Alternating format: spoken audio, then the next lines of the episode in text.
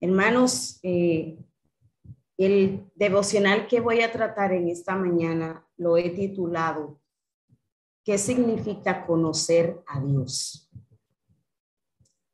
Conocer a una persona no es verla por casualidad alguna vez. Por ejemplo, yo he escuchado muchas veces al pastor Alejandro Bullón, me encantan sus temas, he escuchado a otros hablar de él y lo, lo he visto de lejos, pero conocerlo, saber cosas de él, saber qué le gusta a él, saber cuáles son sus preferencias, cuáles son su hobby, realmente eso no lo sé. Y eso es conocer a una persona. Tú poder tener características muy definidas y muy concretas de esa persona, eso es conocer. Busqué la definición en el diccionario y exactamente dice eso, profundizar. Es eh, irse lejos, saber claramente para dónde va esa persona, qué le gusta, qué quiere, qué ama, qué no le gusta, en qué momento visitarlo, en qué momento no visitarlo, en qué se ocupa, todo eso. Eso es conocer. Y de eso vamos a hablar un poquito en esta mañana. Vamos a la Biblia, a una cita que está en San Lucas, capítulo 9, los versículos 18 hasta el 20. Voy a leer Textualmente dice, aconteció que mientras Jesús oraba aparte, estaban con él los discípulos y les preguntó, diciendo, ¿quién dice la gente que yo soy? Y ellos respondieron, unos Juan el Bautista, otros Elías y otros que algún profeta de los antiguos que ha resucitado. Y él les dijo, ¿Y vosotros quién decís que yo soy? Entonces respondiendo Pedro dijo, el Cristo de Dios. Entonces, dejándolo hasta ahí, hermano, podemos ver que Jesús tenía una inquietud. Jesús eh, andaba con sus discípulos y en uno de esos momentos especiales, porque Jesús tenía tiempo para todo, para todo, me refiero para toda la persona, tenía su espacio privado, su espacio donde él estaba con, con todas las personas, donde él le brindaba atención a todas las personas que le acompañaban, pero él también tenía su intimidad con sus discípulos. Y eso es muy importante. Entonces vemos aquí que Jesús se apartó con sus discípulos y le hizo esa interesante pregunta, ¿quiénes dicen la gente que yo soy? Entonces, la pregunta va en doble dirección. ¿Quiénes dicen afuera que yo soy, pero quiénes dicen dentro que yo soy? Era importante para Jesús saber quién era Él para los discípulos. Es importante para ti, para mí, saber quiénes somos nosotros en, dentro de nuestra familia, qué representamos para ello. ¿Tiene algún significado eso?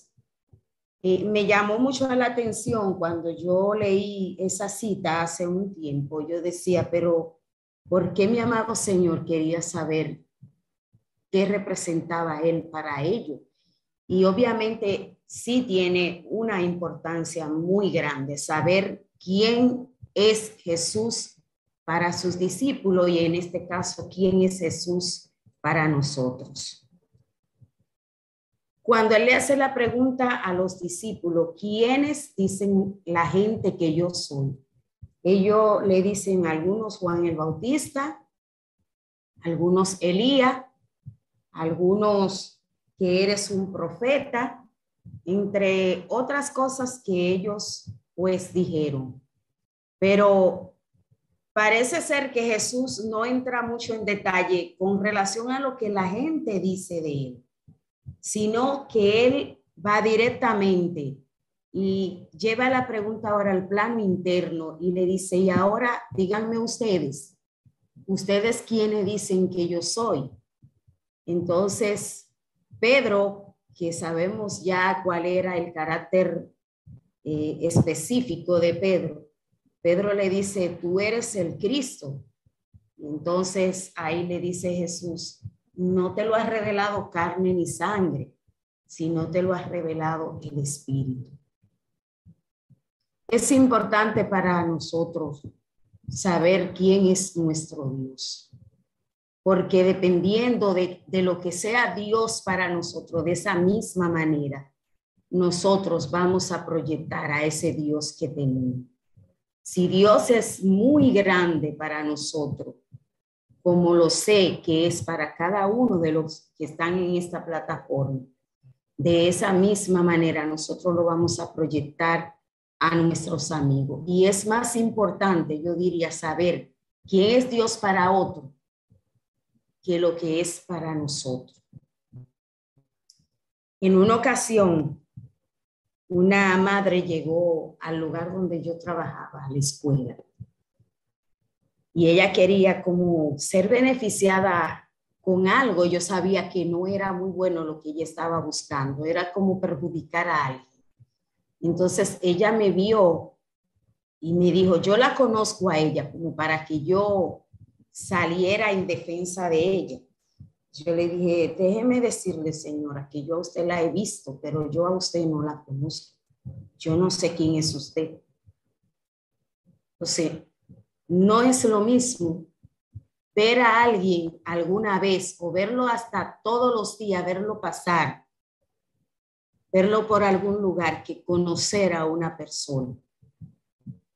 Y nosotros necesitamos saber cuál es el Dios que nosotros tenemos.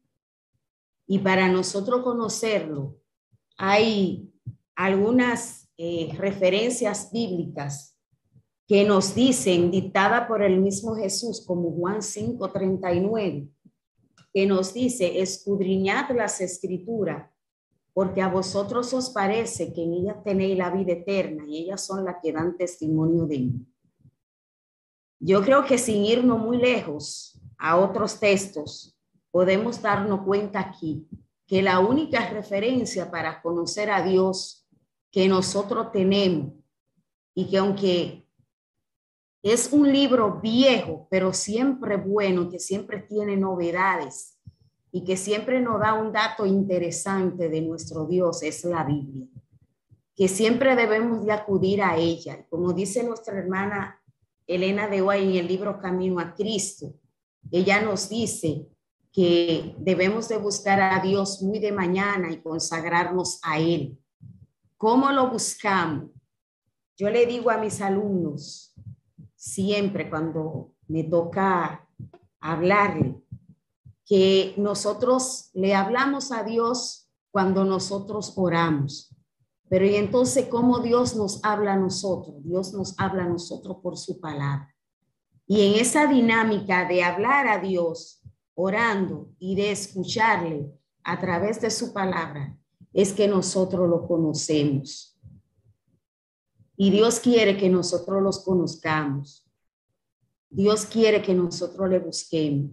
Y hoy más que nunca, cada uno de nosotros estamos más que claro que nosotros debemos de tomar tiempo de calidad que nosotros debemos de tomar tiempo todo el día, de que nosotros debemos de involucrar a Dios en cada una de nuestras actividades, de nosotros conocer a Dios, pero de nosotros dar a conocer a ese Dios, porque la gente, la gente necesita conocer a Dios, sino de qué otra manera nosotros podemos llevar esta verdad a toda nación, pueblo, tribu y lengua y déjenme decirle, mis hermanos, yo me hacía la pregunta,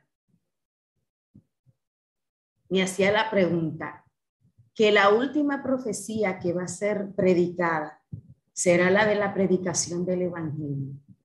Pero ¿qué Evangelio? ¿Qué Evangelio es que se va a predicar? Porque todo el mundo está predicando, todo el mundo tiene algo que decir.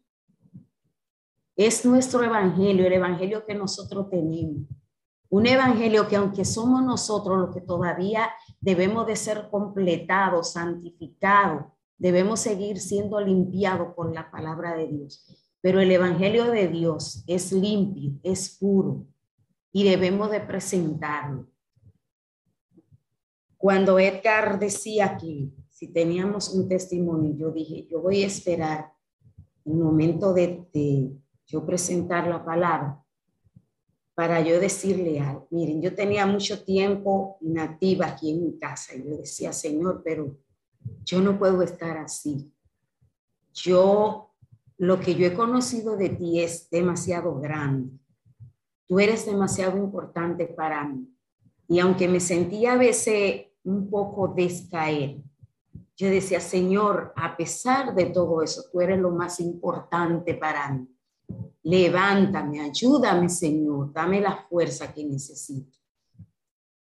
Dije, yo tengo que comenzar a hacer cosas que me animen a mí, pero que también atraigan a otros.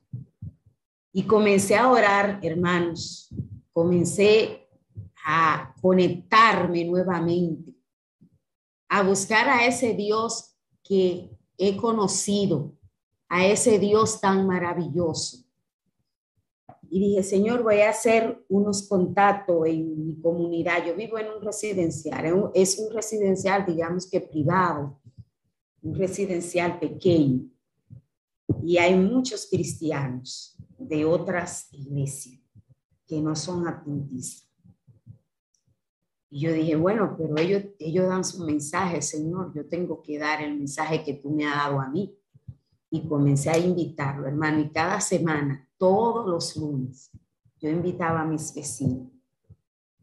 Y ya vienen ellos a mi casa y me preguntan, vecina, ¿no va a haber grupo pequeño? Ya yo hice mi grupo pequeño, ya yo tengo mi grupo pequeño montado aquí. Qué bueno, Señor, pero todavía yo creo que puedo hacer algo más. Y hay una amiga que de hecho la puse en conexión con el ingeniero Ricardo Casado a través de su esposa, porque vive muy cerca. Ella es mi compañera de trabajo.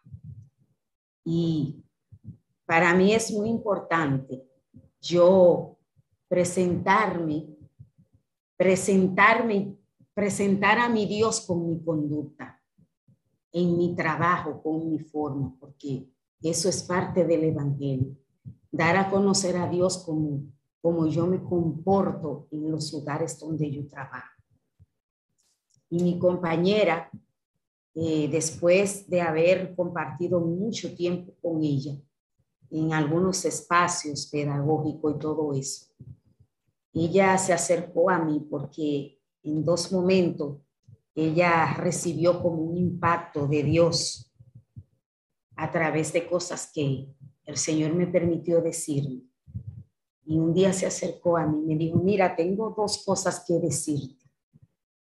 Número uno, hay algo que me orientaste y me dijiste y me ha salido muy bien. Me ha ido muy bien con eso que me dijiste. Lo segundo es que te quiero decir es que me diga a qué iglesia yo debo ir, a qué iglesia yo debo de pertenecer porque yo quiero buscar a. Yo dije, Dios mío, yo, yo no hallaba, yo no, no hallaba qué era lo que yo iba a decir de tan emocionada que yo estaba. Estaba muy contenta. Yo dije, bueno, pero que esta señora vive demasiado lejos, ¿qué voy a hacer? Y dije, ah, ya sé. Cuando ella me dijo por dónde vivía, yo dije, yo la voy a poner en contacto con Ricardo para que la lleve a la iglesia el plan de Dios. Y yo sé que el Señor va a hacer su obra. Pero no tanto a todo eso como la persona que ella conocía era a mí. Yo dije, bueno, para no dejarla así como que ella se sienta como tan sola, yo voy a hacer algo también. Mira, ¿qué te parece si yo te doy un estudio bíblico eh, a través de la plataforma Zoom? Nos conectamos tú y yo todos los miércoles de 9 a, 10, de 9 a 9.30 de la noche. Yo te doy un estudio por ahí y así compartimos la palabra. Pero ¿qué sucede? Yo dije, pero yo voy a utilizar una plataforma para una sola persona. Ella me dijo que sí, que estaba bien. Y bueno, dije, déjame invitar a otros más. Y tengo ya seis personas, entre ellos vecino, amigo, compañero de otras escuelas y todo eso. Hermano, ustedes no saben el regocijo que eso me da. Yo creo que podemos seguir avanzando. Entonces le dije al amigo Jesús Rey, le dije, Jesús, mira, yo voy a dar por esa plataforma los, seis, los siete pasos del pastor Radamé Colón, un estudio muy bueno de la justificación por la fe. Me encanta ese estudio. Y entonces cuando yo lo termine, como el estudio es así bien pequeñito, pero bien bueno, y, y, no se extiende tanto, yo lo que voy a hacer es que yo voy a dar ese, y entonces toda esa persona que yo prepare, vamos a hacer una reunión y vamos a hacer eh, un proyecto donde la persona que, que, te voy a mencionar y por la que vamos a orar y por la que vamos a contactar, le vamos a, a decir que ellos den ese estudio y que luego entonces los reunamos en un grupo grande para que tú dé el plan de Dios su mayor regalo. Hermano, discúlpenme que tengo una molestia en la vista increíble. Entonces, eh, así lo vamos a hacer, hermano. Y así, de esa manera, tú y yo podemos dar a conocer a Dios. No tenemos que quizás hacer una cosa grandísima, pero comenzar por una pequeñita. ¿Por qué? Conocer a Dios y darlo a conocer, porque en esa dinámica crecemos todo. En esa dinámica nos fortalecemos todo. Y dando a conocer a Dios, también yo sigo conociéndolo a Él. A ese Dios maravilloso que viene muy pronto a terminar con este mundo de tantas dificultades que va de cada, de mal en peor cada vez más. Y yo necesito decirte en esta mañana que aunque tú y yo estemos haciendo algo, todavía no es suficiente. Pidámosle a Dios sabiduría. Pidamos a Dios que nos permita hacer algo más por Él. Y Dios siempre tendrá oportunidades para nosotros. Dios siempre tendrá algo, alguien a quien llegar a través de nosotros. Y nosotros tenemos cosas maravillosas que decir de ese Dios, cosas que nadie las sabe. Dicho sea de paso, en esta misma semana, ya por el sexto paso, que habla de seguir sus pisadas, yo decía, eh, debo decirle a mis amigas que ya deben de ir eh, haciendo espacio en su vida para tomar la decisión de seguir a Jesús.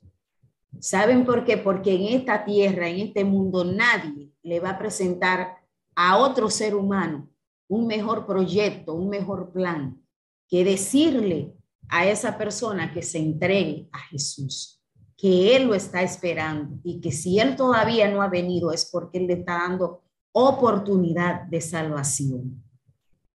Este Dios que nosotros conocemos no podemos dejarlo en una cajita de fósforo, no podemos dejarlo escondido, porque no se enciende una luz y se esconde debajo de un alma. Cuando una luz se enciende, como esa luz se ha encendido en nuestras vidas y esa luz es Cristo, debemos de ponerla donde todo el mundo la pueda ver y donde todo el mundo pueda ser alumbrado por ella. Porque yo le decía al principio conocer a Dios, porque dependiendo del concepto que tú tengas de ese Dios que tú conoces, entonces de esa misma manera tú lo vas a presentar a otros. Si tú entiendes que Dios es demasiado grande para ti, tú no te vas a quedar con algo demasiado grande por dentro. Tú vas a tener alguien con quien compartirlo. Tú vas a tener alguien a quien contárselo, a quien hablarle de tu Dios. Cuando yo encuentro algo bueno en mi vida, cuando tú encuentras algo bueno en tu vida, cuando tú estás metido en un proyecto que es muy importante para tu vida, cuando tú compras algo especial para tu casa, cuando algo grande pasa en tu vida, es imposible quedarte callado.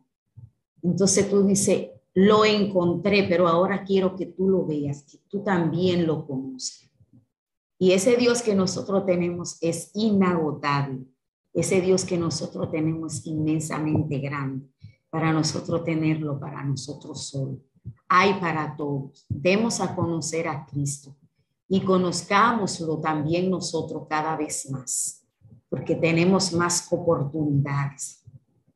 Le voy a decir algo, y aunque parezca un chiste, pero, pero a, mí, a mí me gustó, me llamó mucho la atención. Fue por las redes sociales que lo vi, que hermanos, no le pongan tanto filtro a las fotos por Facebook porque cuando Jesús venga no lo va a conocer.